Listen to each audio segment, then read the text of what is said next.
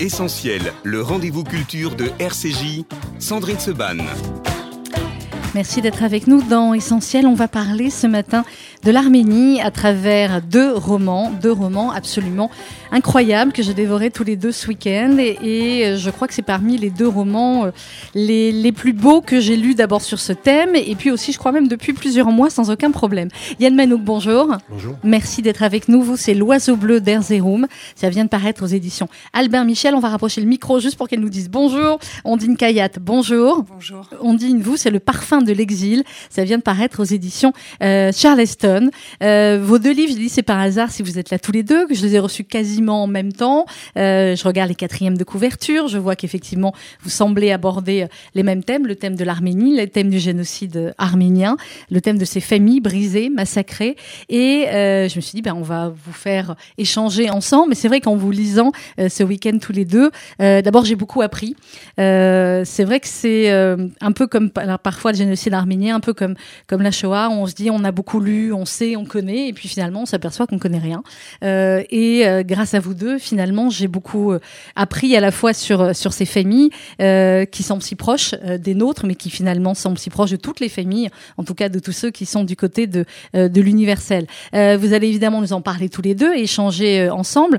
Euh, mais avant cela, le, le titre de l'émission s'appelle euh, Essentiel, parce que ce qui est essentiel pour nous, c'est la culture. Mais euh, il y a plein de choses qui peuvent être essentielles dans une vie. Donc je demande toujours à mes invités, en première question, qu'est-ce qui est essentiel pour vous, Yann Manouk? Attention, Dine, vous allez avoir la même question. Bah, la, la réponse est un peu facile. Non, bah, ça peut être... Euh, essentiel, c'est vivre, c'est-à-dire euh, prendre, prendre part à la vie euh, dans, son, dans son ensemble. La vie de la communauté, la vie du pays qui nous accueille, la vie de la diaspora. Euh, c'est ça, vivre. Vivre au quotidien, vivre des grands moments. Euh, c'est, c'est le- pour moi, c'est le meilleur résumé. Mhm. Ondine, Kayat, qu'est-ce qui est essentiel pour vous dans la vie? Pour moi, c'est le lien. Le lien à soi-même, le lien aux autres, euh, le lien à la nature. C'est vraiment se placer du côté du vivant. Et c'est ce que j'essaye de faire à mon cabinet. Je suis, je thérapeute. psy aussi, euh, eh voilà, oui. donc avec, avec mes patients. Et quand j'écris, d'être en lien avec mes personnages et en étant au service. et en étant en lien avec vos lecteurs, euh, clairement. Euh, Perla Messica, bonjour. Euh, je voulais qu'au début de, Bonjour. de l'émission, euh, Perla, parce qu'on va parler de, de romans, mais euh, je voulais qu'on puisse expliquer à nos auditeurs ou aux plus jeunes qui nous écoutent peut-être euh, et qui n'ont pas les références historiques nécessaires, euh, ce qu'a été euh, le génocide arménien. En 1915, l'Empire ot- ottoman, ancienne Turquie, compte près de 2 millions d'Arméniens.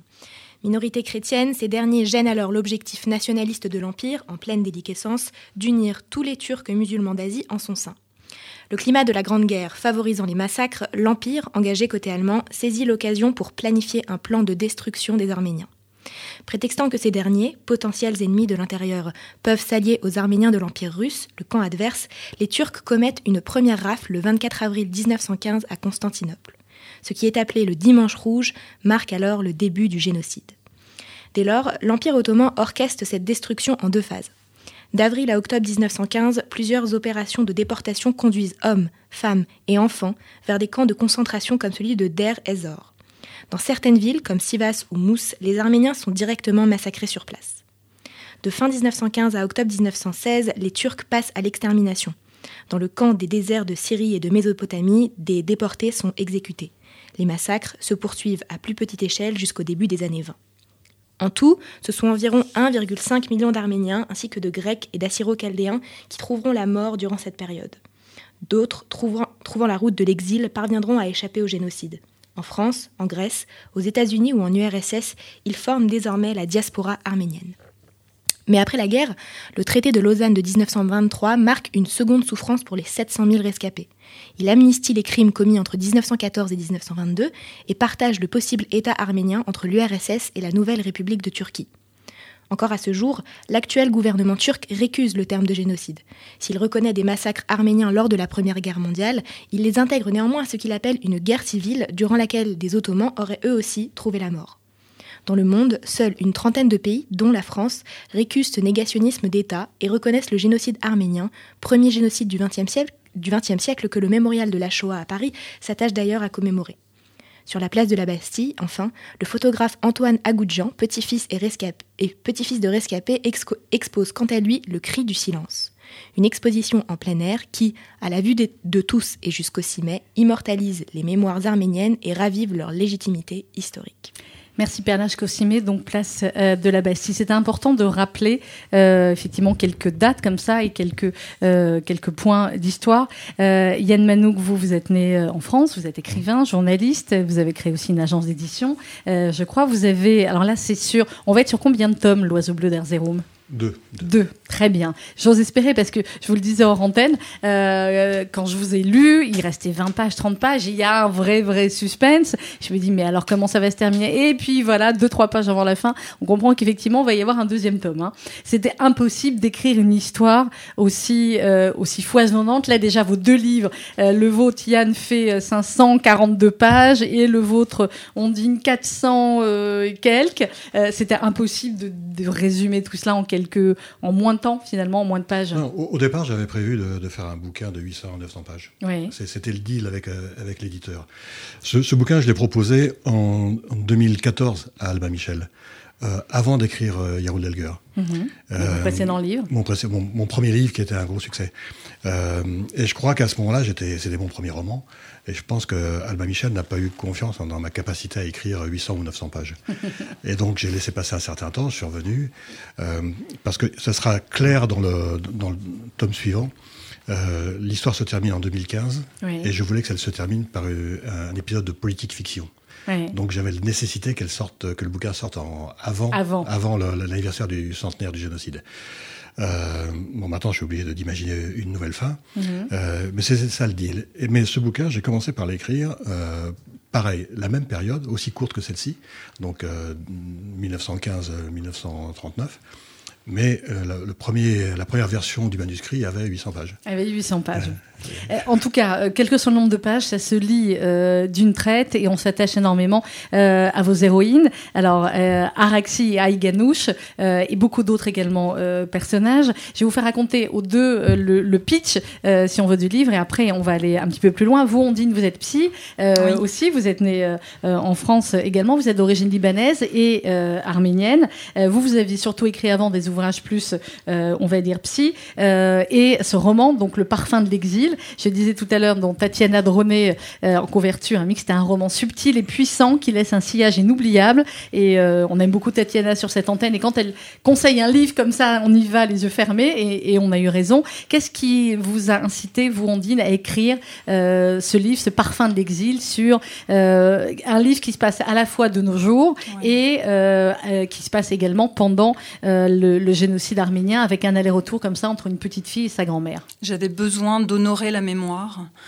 pour qu'elle ne soit pas oubliée, et puis aussi euh, réfléchir sur euh, la transmission des traumatismes aux générations suivantes. Et c'est quelque chose auquel je suis confrontée tous les jours dans mon travail en tant que thérapeute et que j'ai vécu dans ma propre vie aussi. Moi, je n'ai pas eu de contextualisation par ma famille de ce génocide, puisque j'avais une grand-mère qui était sans doute trop proche du brasier pour pouvoir transmettre ce qu'elle avait vécu, et j'ai dû reconstituer une mémoire qui, qui n'a pas été euh, dite avec des mots.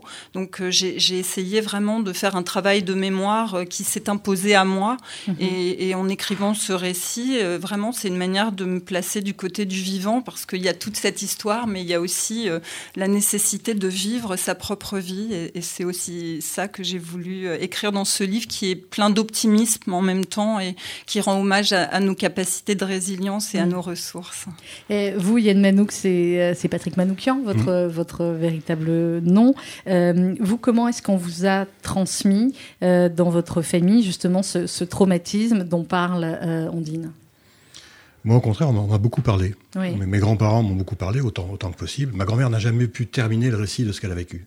Tout ce que je dis d'horrible, ce n'est qu'une partie de ce qu'elle a vécu. Mais ils m'ont beaucoup parlé. Moi, j'étais un enfant très curieux euh, de ma petite enfance. Euh, J'ai posé beaucoup de questions. Euh, à eux, à mes grands-parents, euh, mes parents moins parce qu'ils n'étaient pas témoins directs, mmh. mais les amis de mes grands-parents, euh, beaucoup de personnages qu'on retrouve dans le livre. J'ai vraiment emmagasiné ça euh, depuis, depuis tout le temps. J'avais c'est pas un besoin que j'avais d'écrire ce bouquin. Je pense qu'il serait venu, quoi qu'il arrive, mmh. ça ne répond pas à une nécessité. il serait venu de façon naturelle. Mais je pense que, on parlera, je, pense plus tard de la, notion de diaspora. Moi, je suis très attaché à la, notion de diaspora. Et je pense que les, les communautés victimes de génocide ont naturellement des droits. Ils ont droit à la reconnaissance, euh, ils ont droit à l'histoire. Mais je pense que d'avoir, curieusement, d'avoir été victime d'un génocide impose des, devoirs. Ou en tous les cas à ceux qui, qui, survivent et en tout cas à ceux qui viennent derrière. Et le devoir, c'est de témoigner. Oui. Euh, un des grands drames de la, de, la communauté arménienne, c'est, contrairement à la communauté juive après la Shoah, de ne pas avoir réussi à avoir un procès comme le, procès de Nuremberg, mm-hmm. et donc de ne pas avoir fait témoigner les personnes survivantes. L'État turc a très bien réussi ce qu'il voulait faire, d'ailleurs c'était son, plan dès le départ. Oui, faire en sorte de nier, totalement jusqu'à aujourd'hui. Voilà, nier jusqu'à ce que les derniers euh, survivants puissent témoigner je vous parie que dans, les dix ans qui viennent, l'État turc dira oui, d'accord, allez, on fait une, commission historique, on va discuter sur les chiffres, etc. Et puis, euh, pourquoi? Parce que euh, ces vies ne seront plus que des chiffres ou des statistiques. Donc, on a, nous, les survivants des survivants, si on, peut dire, dans la diaspora, Ce, devoir de témoigner. Parce que le témoignage d'une communauté qui a subi un génocide, elle sert l'histoire euh, contemporaine. Elle sert elle sert à prévenir les lecteurs qui, comme vous disiez tout à l'heure, n'étaient pas au courant de ce qui se passe en Arménie, les prévenir que, ça arrive et que ça peut arriver à n'importe quel moment. que c'est déjà arrivé, que ça peut se reproduire. C'est pas faute de dire. L'image la plus terrible que j'ai vue de ma grand-mère, qui n'était pas une image terrible pour elle, qui était une image terrible pour moi, c'est de la voir quand elle était beaucoup plus vieille, dans son petit pavillon de banlieue, donc sauvée euh, de, tous ses malheurs, regarder à la télévision euh, les massacres du Katanga, euh, le génocide de Khmer, le génocide rwandais. Et je me suis dit, mais qu'est-ce que cette pauvre femme peut avoir dans la tête? Parce que moi, ce que je voyais, c'était des images horribles. Elle, ce qu'elle voyait, c'était. Elle revoyait du vécu. Et, j'aurais tant aimé que son expérience, sa triste expérience, comme la triste expérience de, la communauté juive, euh, ait pu faire en sorte que ce genre de truc. Or, ça continue, partout et toujours. Euh, oui. Non, c'est très important ce que vous dites. Ça ne concerne pas que les Arméniens, bien évidemment. Ça nous concerne tous en tant que personnes, parce que ce qui s'est passé euh, se reproduit tant que ça ne s'arrête pas et qu'on ne fait pas ce travail pour se positionner très clairement, dire ce qui s'est passé et faire en sorte que, que ça ne se reproduise pas. Donc, je suis très touchée de ce que vous dites et j'y souscris évidemment. Dans vos deux livres, euh, Ondine Kayat et euh, Yann Manou, qu'il est question de, famille, on va en parler. Euh, et vous, vous racontez tous les deux, évidemment, les, les massacres, les horreurs, les viols, la violence, la terreur. Et vous dites au début, Yann Manouk, dans l'avant-propos, à la demande de mon éditeur, j'ai accepté de supprimer les deux scènes de massacres les plus violentes qui auraient pu paraître aux lecteurs non avertis comme une surenchère, même si ces massacres sont avérés. vous allez pourtant assez loin dans la description de, des horreurs, et vous avez raison, parce qu'il n'y a que comme ça qu'on peut se rendre compte réellement. Euh, votre éditeur, lui, était un peu plus prudent, entre guillemets? L'éditeur a fait son rôle d'éditeur, c'est-à-dire que euh, moi je fais mon rôle de témoignage.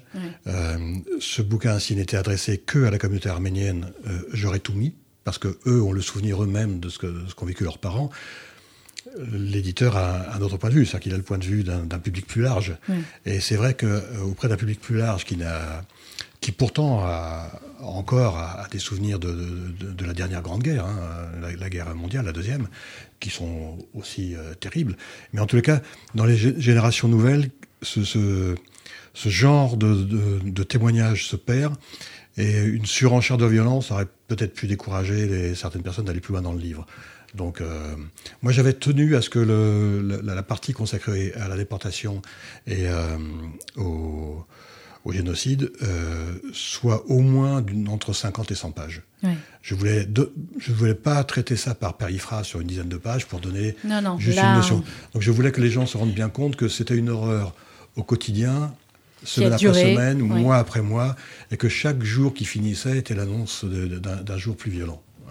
Alors c'est ce qui est très bien raconté aussi, Ondine, dans, dans votre livre. Je l'ai dit, le livre, lui, euh, eh bien, alterne entre aujourd'hui euh, ce personnage euh, absolument extrêmement attachant de qui alors qui est de, Taline, je pense que c'est un prénom aussi arménien, et qui va retrouver qui est dans une notion d'affection et de qui est extrêmement proche de sa grand-mère Nona, qui l'a élevée, alors que ses parents, on peut dire, sont plutôt extrêmement froids, et elles vont une entreprise de parfum qu'a créé Nona, et il y a beaucoup de parfums. C'est, je veux dire, ça aurait pu être un livre parfumé. Ouais. Hein, vous auriez dû mettre avec. Euh, c'est une lecture olfactive. Exactement, c'est une lecture ouais. olfactive. Et eh bien, à la disparition de euh, Nona, euh, Nona va laisser des traces à, à, sa petite fille, justement avec des parfums, euh, pour qu'elle retrouve des carnets. Et des carnets, au début, Taline se demande de, de quelle histoire ouais. il s'agit. Elle va comprendre que c'est en fait l'histoire de son arrière-grand-mère. Oui, absolument. Taline, mon personnage a 37 ans et c'est une jeune femme qui a un odorat extrêmement développé. Et Nona, sa grand-mère, lui a enseigné euh, le monde à travers les odeurs, donc elle sent le monde avant de le ressentir. Et elle travaille avec elle dans cette entreprise de parfums. Elle ignore toute son histoire familiale, mais elle a été élevée par cette grand-mère. Sa mère, Hélène, est bien vivante, mais euh, ne l'aime pas, ne, ne s'est pas occupée d'elle. Elle ne sait pas vraiment pourquoi.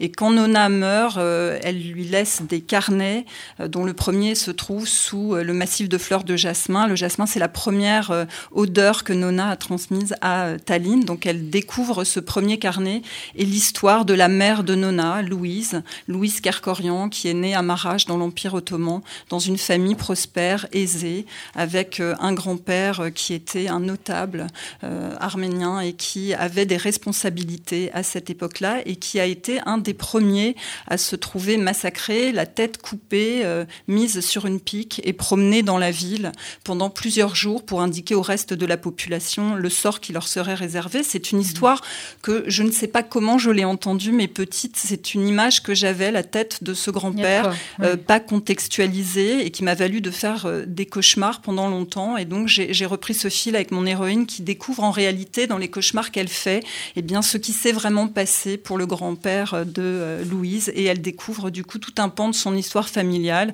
qui éclaire évidemment pourquoi donner la vie est difficile quand elle ne signifie plus rien pour vous. Et du coup aussi cette lignée de, de mères qui n'ont pas su aimer leur fille. Mmh. Et ça va être le cas de, euh, son arrière-grand-mère. Euh, Yann Manouk, vous, dans L'Oiseau bleu d'Erzerum, chez Albin Michel, euh, c'est l'histoire au début de ses deux sœurs, euh, Aïganouche, le personnage qui est, extrêmement attachant, et Araxi, qui vont eh bien, se retrouver seules au monde, c'est peu de le dire. Elles vont échapper complètement par miracle à, un, véritable massacre. C'était des petites filles qui avaient une enfance extrêmement heureuse. C'est ce qui est aussi commun dans, dans, vos livres, c'est que euh, voilà, c'était c'était un, une communauté qui vivait dans le, dans le bonheur absolu à ce moment-là.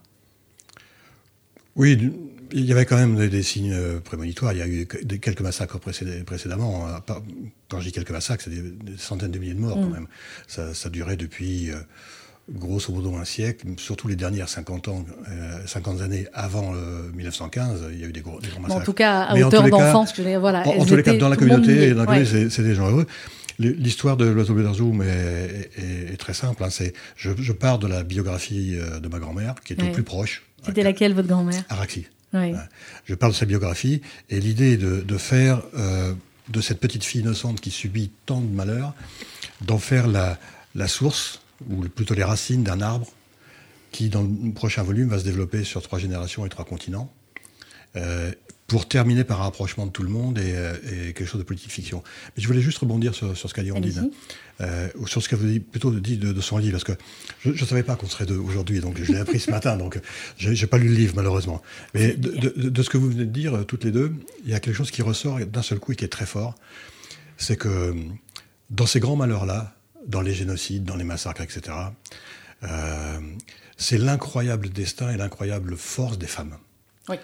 Parce que. Ah là, ce ne sont que des héroïnes. Euh, voilà. Dans, la, dans, le génocide arménien, les hommes ont été massacrés euh, mmh. avant les autres. C'est-à-dire que les notables ont été massacrés au, tout au, au, début et les engagés militaires ont été massacrés mmh. par l'armée. Et il n'est plus resté pour la déportation et pour l'extermination que les femmes et les enfants. Et euh, je pense que dans les, dans les, diasporas, de façon générale, c'est valable aussi pour la Shoah, hein, il, il, reste vraiment des, des, des, caractères très très forts féminins et il y a sûrement quelque chose à piocher. C'est pas mon domaine, mais euh, sur, le, sur la façon dont la, la, une diaspora survit, il y, y, a un besoin de presque de la mer. Quoi. Alors justement, on va marquer une petite pause musicale et ça tombe bien, vous avez amené le mot plusieurs fois, mais j'avais prévu la pause euh, musicale. Je ne sais pas si vous connaissez cette très jolie chanson euh, de Régine qui s'intitule Diaspora, euh, qui a été écrite par notre ami Claude Posternac. Je vous propose de l'écouter et on continue juste après à parler avec Yann Manouk et Ondine Kayat de leur livre L'oiseau bleu d'Erzeroum et le parfum de l'exil. À tout de suite. Diaspora, j'aime ce mot-là il t'apprendra en tous les cas que tout ce que t'as ne te suit pas. Diaspora, j'aime ce mot-là. Car tout ce que t'as au fond du cœur, y a vraiment que ça qui a de la valeur. Il a le parfum du baluchon qui traverse le cœur des nations, minorité dans des millions qui cherche l'amour et l'adoption. De l'Algérie à l'Arménie, il n'oublie pas de dire merci à tous ceux-là qui l'ont suivi pour le meilleur et pour la vie. Diaspora, j'aime ce mot-là. Il t'apprendra en tous les cas que tout ce que t'as ne te suit pas. Diaspora ce mot-là. Car tout ce que t'as au fond du cœur, y a vraiment ça qui a de la valeur. Ce mot qui vient et qui s'en va, qui passe ici et puis par là, qu'on retrouve partout où tu vas. Ce mot qui colle à tes pas, c'est difficile de s'enfuir, de voir la haine, de la sentir, laisser une terre qui te fait souffrir, de repartir, de repartir, diaspora, j'aime ce mot-là, il t'apprendra en tous les cas. Diaspora de Régine, parole écrite par euh, Claude Posternac. J'ai vu que vous écoutiez avec attention euh, Yann Manou, qui a, il y a plein de mots en commun. Hein. Oui, bien sûr, bien sûr. Moi, je suis, euh, avant d'être arménien, si je peux dire, avant d'être arménien, je suis, je suis, un membre de la diaspora. Je, je, je tiens à ça. Euh, comme je l'ai dit un peu avant l'émission, je ne suis pas encore allé en Arménie. Oui. J'attendais d'écrire ce livre pour y aller. C'est vrai. Parce que je voulais que mon livre soit le livre d'un enfant de la diaspora. Le prochain sera plus ancré dans, dans, dans, la réalité, donc je vais aller en Arménie. Toute ma famille est allée, y compris ma plus jeune fille, tout le monde, sauf tout moi. Tout le monde sauf vous. Je voulais écrire ce bouquin avant. Euh, pour vous faire une confidence, il y, a, il y a une trentaine d'années, mais peut-être une quarantaine d'années, J'étais tellement détaché de la notion de territoire, mmh. euh, parce qu'à l'époque on considérait que l'Arménie soviétique n'existait pas, mmh. que j'ai failli passer une annonce dans, le, dans, dans Libération en disant euh, peuple bien sous tout rapport, bonne référence historique, cherche, cherche île, île avec euh, avec euh, territorialité. Mmh. Euh, voilà. je, je, je, pensais à la limite que pour se détacher de tous ces conflits territoriaux qui, regardez la guerre du Karabakh, qui, qui part, oui, qui oui, oui. je me disais que pour se détacher de tout ça, euh, je dis quelque part, peut-être pas dans celui-ci, la diaspora, c'est comme naviguer. C'est-à-dire mmh. qu'on a besoin d'un port d'attache, mais on n'y est pas. Le port d'attache, il existe, on est content, il existe, il est là, on le sait. On peut y revenir en cas de coup dur, mais le port d'attache ne sert que à partir pour naviguer. Avoir une attache. Pas, voilà. Et donc voilà, j'étais très très euh, partisan. Et après, il faudra peut-être revenir, euh, si on a le temps, de, sur, sur une notion, c'est que la vision de la communauté par les gens qui habitent le pays et la vision de la communauté par les gens qui sont dans l'espoir n'est pas la même. Ah, on connaît bien elle, ça elle, aussi. Elle, elle est souvent, elle est souvent contradictoire. Euh, les, les, gens de la diaspora étant souvent plus catégoriques, mm. plus extrêmes dans leur position politique que les gens sur place qui ont besoin de vivre. Ils sont obligés et, de voilà, pouvoir voilà. rester vivre là-bas. Vous, vous avez été en Arménie, on dit Non, non, non, j'y suis pareil. pas allée. Pareil, fou, pareil. Non, oh, vous non. allez y aller ensemble. J'ai failli y aller. Ouais. Euh, non, non. Et mon, mon, mon, roman se passe aussi à Alep et au Ouais. Liban. Donc, j'ai, par contre, je suis allée plusieurs fois au Liban. Euh, voilà, j'ai un père qui est né à Beyrouth. Euh, Ouais.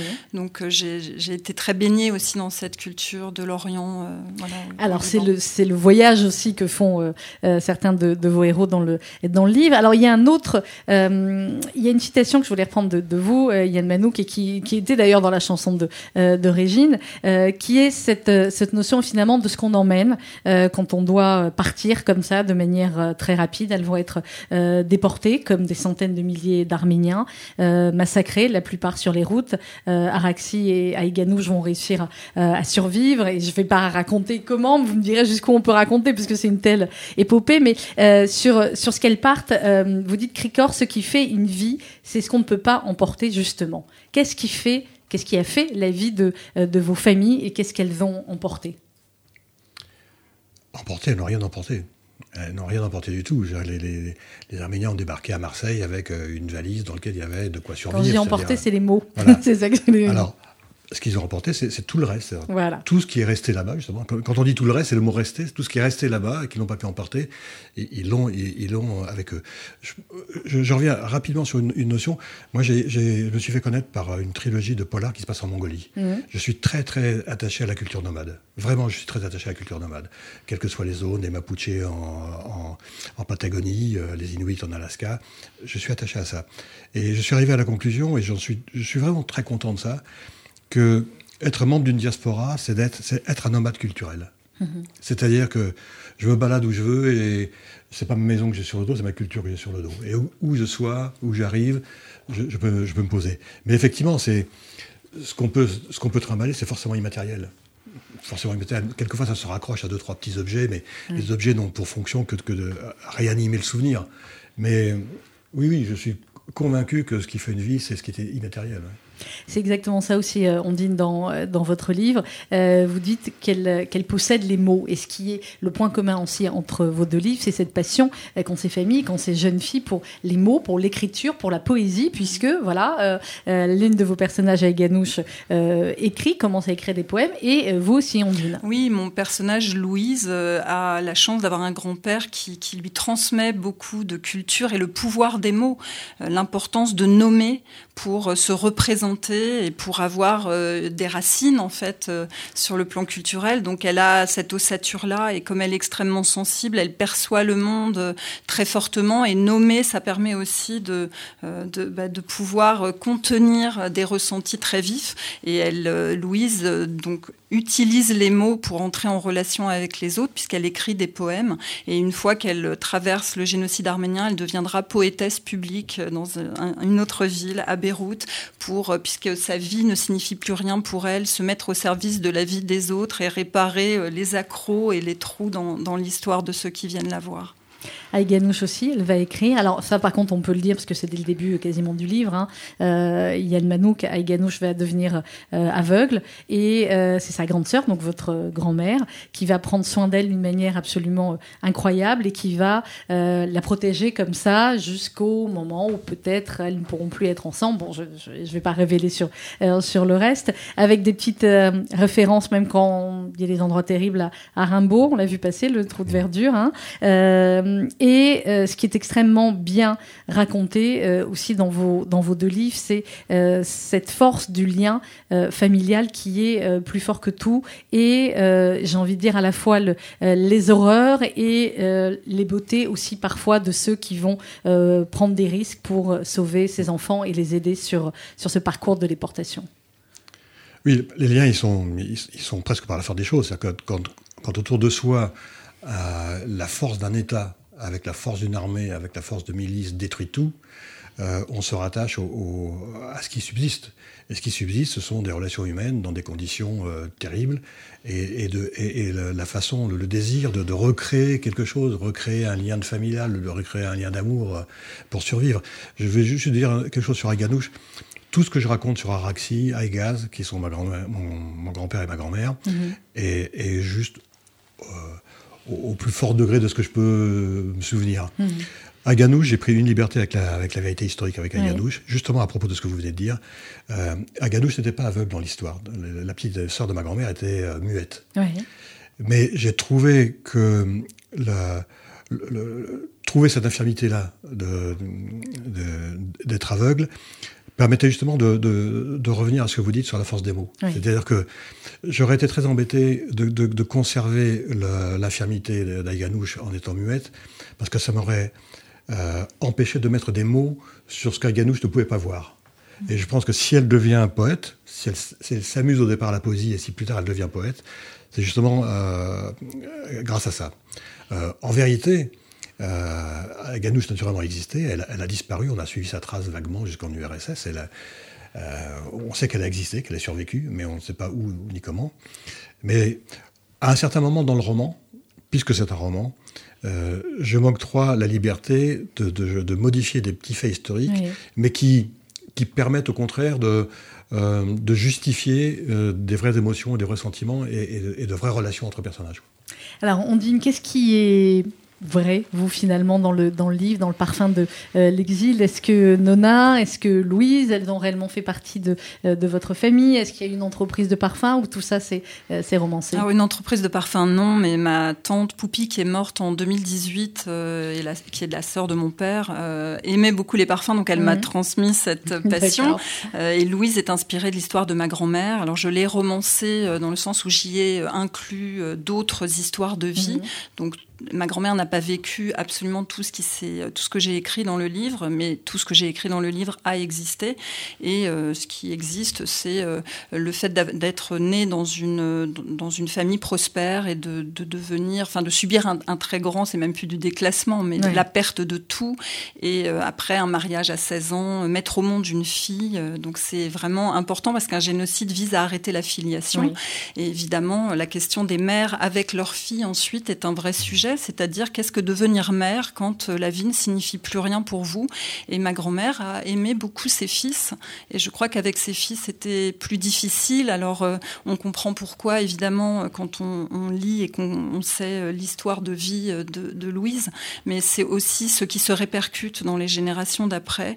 Et, et, vraiment, c'est tout ça que j'ai voulu raconter, l'arrêt de la filiation, les racines arrachées, et en même temps, je me dis que nos racines, on les porte en nous, et qu'on peut toujours trouver un lieu, un endroit euh, pour les replanter. Et c'est aussi ça qui est source d'espoir, c'est la force de vie euh, qui, euh, qu'on peut trouver euh, dans, dans, voilà dans le parcours de dans, toutes ces et qu'on trouve dans vos histoires ouais. euh, de tous les mmh. c'est une évidence c'est une force de vie euh, aussi incroyable qu'ont vos héroïnes Yann Manouk. Une force de vie qui va les pousser à, à grandir à, à se construire. J'essaye de pas dévoiler trop de choses au fur et à mesure. Et en même temps une grosse partie du livre c'est une grande partie du livre est écrit à hauteur d'enfants et des enfants qui évidemment deviennent des adultes beaucoup trop beaucoup trop tôt euh, mais qui peuvent parfois encore avoir des, des réactions d'enfants. Et c'est ce qui est extrêmement touchant aussi dans, dans ces personnages. Et c'est ce qu'on remarque souvent. Euh, euh, les, les, enfants qui sont confrontés à ce genre de, de, de drame, c'est même plus un drame, c'est un malheur, il n'y a, même pas de mots vraiment pour l'exprimer. Mmh. Mais ils sont à la fois des, des êtres qu'on massacre, comme du bétail, ils, sont, ils, sont à, à la ils ont un, presque un statut d'animal, en même temps, ils restent complètement des enfants, mmh. c'est-à-dire qu'ils vont s'amuser d'un reflet de soleil euh, quelque part, ils vont s'amuser d'un chant d'oiseau, et en même temps, euh, les, les, deux, ces deux aspects-là confrontés font euh, que ces enfants deviennent des, presque de vieux adultes tout de suite.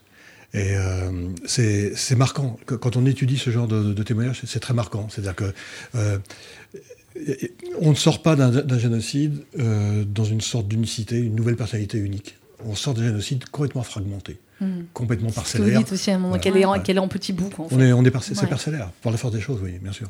Ouais, c'est l'effet du traumatisme. Hein. Je le vois euh, aussi à mon cabinet avec les gens qui ont vécu des, des, traumatismes, là, dans leur histoire individuelle. Il y a une fragmentation euh, du cœur de, de l'être et il y a vraiment l'impression d'être complètement à côté de la vie, de la regarder passer sans pouvoir la rejoindre. Et l'élan vital est totalement brisé. Et c'est pour ça que c'est aussi intéressant de travailler sur les ressources et de voir le, cet élan vital euh, qui renaît dans, dans, ces personnes qui ont tellement euh, vécu de choses douloureuses et qui arrivent quand même à être vivants et à transmettre des mmh. choses. Et vous l'écrivez à un moment donné, Yann Manouk, dans le livre, les, les enfants sont l'avenir de ce monde et pourtant chaque bourreau qui les massacre a été un enfant lui aussi. Ouais. Qu'est-ce qu qui part en vrille à un certain moment dans, dans, dans une vie pour que ouais. un gamin adorable euh, devienne euh, plus tard un tortionnaire ou un euh, parce que tous ces drames-là, euh, la, guerre, la Shoah, le génocide arménien, le, le génocide du, euh, du Cambodge, etc., ça part d'une dizaine d'individus. Mm. Au départ, c'est une dizaine d'individus fêlés dans leur tête et, euh, et qu'est-ce qui part en vrille pour que quelqu'un devienne Hitler, quelqu'un devienne, euh, dire, Erdogan Est-ce que je peux dire qu'il y a Hitler dans le livre euh, aussi, dans le dans le Oui, bien sûr. Voilà, oui, on oui. le dit à un moment donné, euh, oui, il passe par là. Il, il, il, avait, il avait une place plus importante parce que j'étais fasciné par, par deux choses. Euh, que peu de temps après le génocide arménien, la, la, la Shoah puisse avoir lieu. Et il y avait plein d'explications historiques. Mmh. Il y avait une, une, une grande partie d'état-major d'Hitler était militaire dans l'armée turque Et euh, Oui, l'armature, de l'époque était pratiquement commandée par euh, des, des militaires Mm. allemands. Euh, et puis il y a aussi euh, ce, ce cheminement, comment on peut laisser. bon, je ne vais pas parler de mes opinions politiques aujourd'hui, mais je, je- je vois avec. Ici, vous pouvez faire ce que vous voulez. je vois avec panique et tristesse se multiplier aujourd'hui en France les lois d'exception, les, les, le surarmement policier, la militarisation de la police. Les... Je, je, je m'inquiète, honnêtement, je m'inquiète. Euh, Enfin, L'inquiétude, elle est aussi de 2022, de ce qui va se passer. euh, oui, oui, voilà. oui, oui, mais euh, je veux dire, je me souviens dans ma jeunesse, ça fait vieux de dire ça, mais je me souviens dans ma jeunesse, il y avait un sketch de Coluche qui se moquait de l'Espagne et de la Grèce. Euh, L'Espagne franquiste, la Grèce des colonels, où il parlait euh, des maisons blanches, le soleil, le linge qui s'associait, et la milice qui passait 4 par 4, etc. Bon. Nous, ça fait 6 ou 7 ans qu'on a dans les rues, partout, des militaires armés avec des armes de guerre qui, qui, qui, qui- patrouillent. C'est pas pour rien, Yann. Et je sais que c'est pas pour rien. Je, je- il faut surtout pas, euh, il faut surtout pas se tromper à ce niveau-là. C'est pas pour rien, mais euh, il faut prendre euh, en même temps que la, la- la mesure de ce à quoi ça sert, la mesure de ce à quoi inconsciemment ça implique dans, dans, dans, dans- la les tête des gens. renvoyer. Et ça implique qu'il y a des enfants qui auront grandi, là, il y a des enfants qui avaient 4-5 ans à l'époque et qui ont maintenant 12-13, qui arrivent à l'adolescence, qui auront grandi avec la présence de militaires armés d'armes de guerre en uniforme dans leur rue tous les jours. Et devant, Et, leur- euh, et devant leurs écoles, pour les écoles le- juives, et voilà, devant. voilà, voilà. voilà. Je crois qu'il est urgent de travailler sur le lien. Je crois sûr, que c'est vraiment urgent de travailler sur le lien euh, dans, dans tous les lieux où euh, Mm, on a bien tous sûr. une responsabilité. hein. On est alors- tous importants, c'est-à-dire qu'on compte tous. Il n'y a pas des gens utiles et des gens inutiles. Alors justement sur le lien, j'ai retrouvé une quelqu'un qui était là il y a quelques années, juste à votre place, Yann Manou, quelqu'un qui a beaucoup fait le lien entre les Arméniens et les Juifs. C'est Charles Aznavour. Ouais. Et euh, bah, écoutez ce qu'il nous ce qu'il nous disait sur cette même antenne il y a quelques années sur le lien entre les Juifs, les Arméniens et les Arabes. Euh, la communauté arménienne ou la communauté juive, c'est la Hmm. même. Vous comparez les, les deux communautés, Charles Aznavour. Euh, je ne sais pas si, à part la communauté arménienne, je ne sais pas s'il y a quelqu'un qui vous aime autant que la communauté juive, Si, si, il y a bien A- les Arméniens. Si, si, il y a les Arabes quand même. Les Arabes aussi. Les Arabes. Vous êtes Mais- le seul oui, à mais être vous- aimé mais autant. vous êtes- si vous voulez, c'est cousin. Du point de vue goût, c'est totalement cousin, les Arabes et les, Oui. et les Juifs, Oui. dans une certaine partie du monde, bien sûr. Mais c'est vrai qu'il y, y a des choses. Par exemple, quand vous allez chez les Juifs, vous allez chez les Arabes ou vous allez chez les Arméniens, Mhm. qu'ils aient 4 sous ou 2 sous, ou un- la table est mise et tout est là. Oui. Eux, ils mangeront pas le lendemain, mais la personne est bienvenue, elle est, elle est rentrée, la porte est ouverte, il y a de la chaleur. Vous n'avez pas ça dans toutes les communautés? Non. Ah là là, le grand Charles Aznavour, ça fait quelque chose hein, de Ouais. l'entendre, d'entendre sa voix, ici même. C'est la, référence au mendiant. Vous savez, Mais ce, oui, ce, mais ce oui. panier de, de- de fruits secs qu'on Oui. a forcément dans, dans toutes les maisons orientales Mhm. pour celui qui passe. Mais oui, et alors voilà, ce que disait Charles Aznavour, et pourquoi je voulais qu'on en parle aussi, quand il parle des, des cultures euh, communes et puis des, euh, des traditions. Euh, vos livres donnent fin aussi à certains moments, il faut bien le dire, parce que vous parlez beaucoup des, des traditions culinaires arméniennes, chez vous aussi, Ondine, et je vais retrouver la, voilà, la phrase euh, sur les, les traditions de la, euh, de la diaspora. Euh, je vais retrouver votre phrase, Yann Manouk, nous sommes page 488, euh, voilà, où eh bien, Araxi prépare les... Alors nous on dit les borekas, vous c'est les boreks. Euh, les beureks, je pense que vous le dites que- mieux que moi, et vous dites voilà par ces gestes quotidiens, c'est ainsi que les cultures survivent par les gestes quotidiens, par le partage des saveurs et des savoir-faire, la force indestructible de la diaspora qui se construit. Et donc cette survivante, Araxi, donc votre grand-mère qui prépare les boreks, et c'est euh, comme ça, voilà, ce que vous dites dans le livre, que la, culture et les traditions se, se perpétuent, c'est aussi par ce biais-là. Oui, c'est- pas le seul biais, mais c'est le, le, le, le terreau du reste. C'est-à-dire que si on peut après aller faire des recherches historiques, on peut après se positionner politiquement, etc. Mais le terreau, c'est cette sensibilité extrême à ce qui a fait votre enfance et ce dont on espère euh, transmettre un peu à ses propres enfants, même si de plus en plus le, le lien avec l'Arménie s'éloigne. Mais ça reste. Moi, j'ai une fille qui vit en, en Argentine, euh, à Buenos Aires, et, et elle est, elle est restée, elle est devenue presque arménienne, parce qu'elle n'était elle était plus. Mais Euh, elle, est, elle est devenue arménienne en gardant ça, en gardant euh, la nostalgie du duduk, euh, le goût des breaks, euh, tout ça, les voilà. pizzas à la Voilà. viande. Et, et ça, ouais. ça, ça fait pas d'elle une arménienne, mais ça fait d'elle quelqu'un qui est prêt à le devenir, parce que sur ce terreau-là vont se faire les rencontres, et les rencontres autour d'un repas, ce sont les meilleures rencontres. Les gestes sont comme des rituels. C'est ce que disait Aznavour, hein. voilà. Oui, bien sûr. Et, bien euh, sûr. et que et que quelle que soit la, la richesse de la famille, voilà, dans ces communautés-là, euh, on, on ouvre la porte, Mm. on ouvre le cœur et, et on ouvre la table. Euh, Ondine Kaya, dans, dans votre livre, dans le parfum de l'exil, aux éditions Charleston, il y a euh, ce personnage aussi absolument adorable de Marie, euh, qui est euh, une petite fille toute toute frêle, là aussi, dont va s'occuper euh, euh, effectivement Louise et qui elle va avoir euh, eh bien un parcours un peu différent parce que elle va beaucoup s'investir dans, dans la croyance Euh, malgré les horreurs qu'elles ont vécues finalement euh, elles vont suivre des parcours différents dans ce domaine-là celle qui va continuer à croire en Dieu qui va même y consacrer euh, sa vie et puis celle qui n'y croit plus parce que elle se dit si Dieu existe comment a-t-il permis cela finalement? Oui, Marie est une est la petite sœur de Louise. Elle a le cœur fragile et quand elle traverse cette épreuve de- du génocide arménien, elle est prise en charge par Louise. Et elle, qui Comme, euh, l'empêche voilà, euh, voilà, de, de se faire agresser. Et Louise se fait agresser à sa place, hein, violée euh, par deux Turcs. Et euh, Louise, du coup, euh, en fait, en s'occupant de sa petite sœur, sort de son propre malheur et elle Mhm. s'investit complètement pour être aux côtés de Marie. Et quand elles arrivent dans ce pensionnat pour faire le ménage pour les jeunes filles de bonne famille d'Alep, Marie est prise en charge par une des sœurs qui joue un rôle de tuteur et Louise voit sa petite sœur se rapprocher de plus en plus de Dieu et s'éloigner d'elle. Et elle a un moment où, où, du coup tout ce qu'elle avait mis euh, pour survivre euh, dans l'amour de sa sœur euh, qui l'occupait, dans lequel elle s'investissait, elle se retrouve face à sa propre vie et c'est une vie très encombrante pour elle, Mm. peuplée de cauchemars, de, de traumatismes très violents. Donc il y a un réajustement à faire. Elles prennent vraiment deux chemins très différents, mais ce sont des souvenirs. C'est le parfum de la lavande de leur mère avant de dormir. C'est beaucoup d'odeurs, beaucoup de choses qui restent communes, mais des chemins différents qui, qui vont s'opérer. Mm. Et là, il y a aussi cet amour des sœurs hein, dans les deux dans les deux livres. On parlait des femmes, mais là aussi, voilà, c'est un lien tout à fait euh, extrêmement fort. Mais le, le lien avec les femmes, les sœurs, etc., c'est- un lien malheureusement qui est, qui est terrible et qui est honteux. C'est que dans, dans la technique de guerre, depuis tout le temps, euh, le viol de la femme est une stratégie. C'est une arme de guerre. C'est une arme de guerre.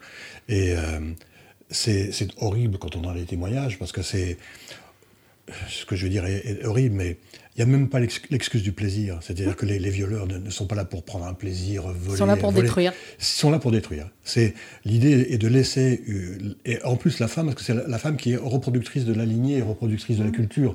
Et donc en fait c'est on, on viole des femmes comme, comme, comme on viole une culture, comme on, on- et c'est vraiment c'est pour ça qu'on est obligé dans, dans, dans nos romans de retomber sur des, pers- des personnages féminins forts. Ah, même si vous avez des personnages euh, masculins absolument euh, formidables, les deux, ce couple, enfin, ces deux amis qui Ouais. vont avoir des, des, des parcours euh, parallèles et à un moment donné, vous verrez, ils, vont, ils vont les retrouver et lui qui veut tuer tout le monde, qui tue d'ailleurs extrêmement Oui, oui, oui. courageusement et qui en permanence va dire bon si tu fais ça, je te tue. Enfin c'est voilà, ils sont à la fois extrêmement attachants, drôles et extrêmement courageux parce que sont, ce sont aussi des, euh, des êtres qui ont résisté euh, à, à tout cela.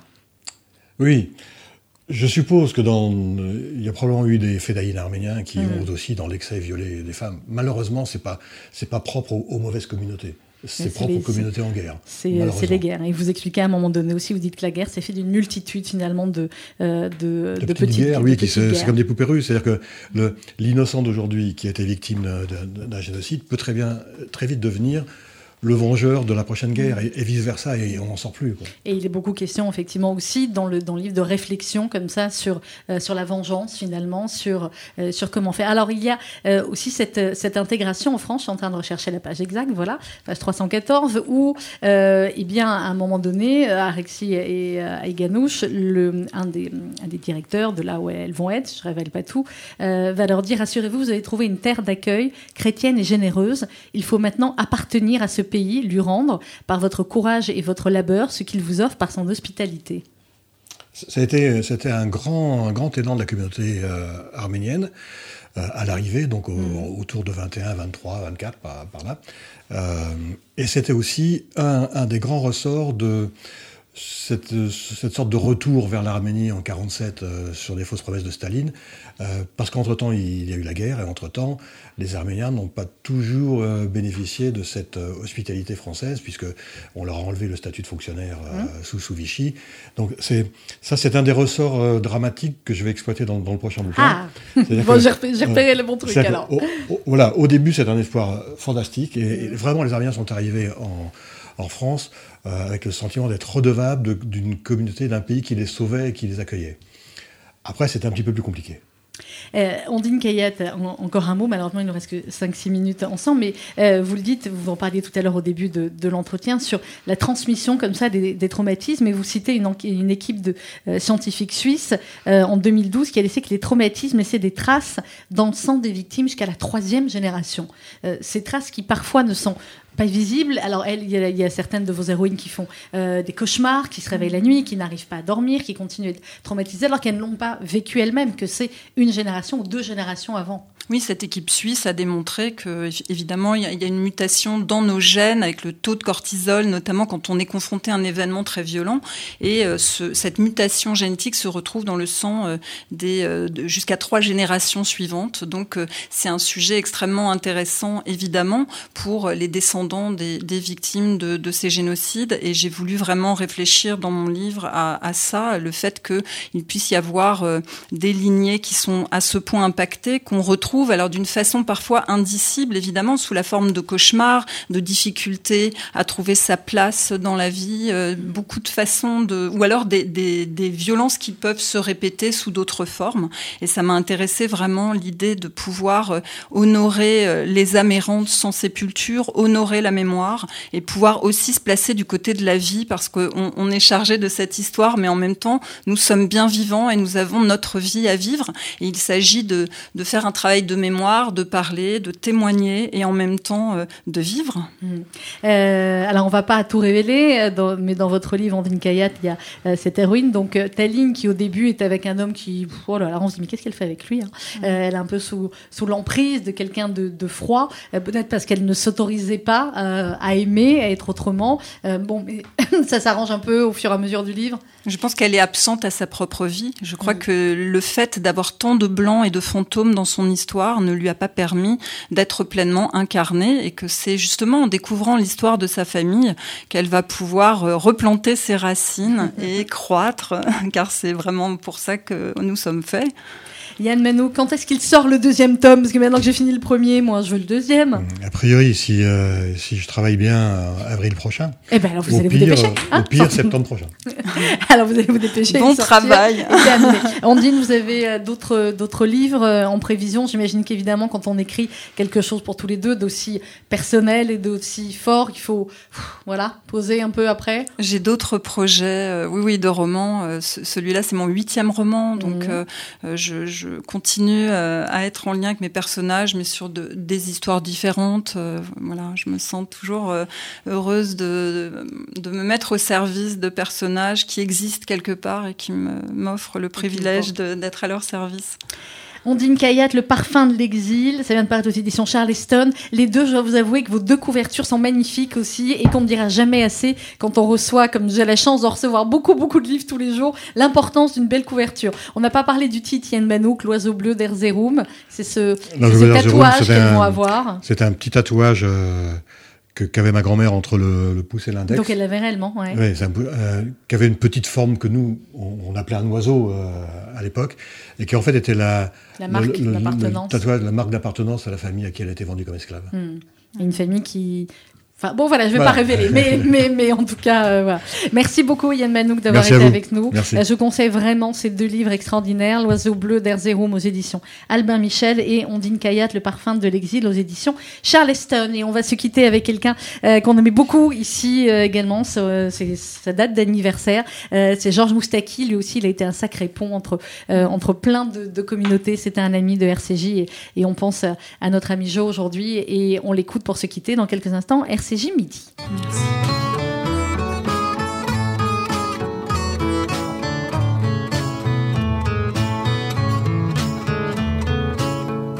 Avec ma gueule de métèque, de juif errant, de pâtre grec, et mes cheveux aux quatre vents. avec mes yeux tout délavés, qui me donnent l'air de rêver, moi qui ne rêve plus souvent. Avec mes mains de maraudeurs, de musiciens et de rôdeurs qui ont pillé tant de jardins. Avec ma bouche qui a bu, qui a embrassé, mordu, sans jamais assouvir sa faim avec ma gueule de métèque, de juif errant, de pâtre grec, de voleur et de vagabond. Ma peau qui s'est frottée au soleil de tous les étés et tous ceux qui portaient jupons. Avec mon cœur qui a su faire souffrir autant qu'il a souffert sans pour cela faire d'histoire avec mon âme qui n'a plus la moindre chance de salut pour éviter le purgatoire. Avec ma gueule de métèque, de juif errant, de pâtre grec et mes cheveux aux quatre vents. Je viendrai, ma douce captive, mon âme sœur, ma source vive, je viendrai boire tes vingt ans. Et je serai prince de sang rêveur ou bien adolescent comme il te plaira de choisir. Nous ferons de chaque jour toute une éternité d'amour que nous vivrons à en mourir. Et nous ferons de chaque jour toute une éternité d'amour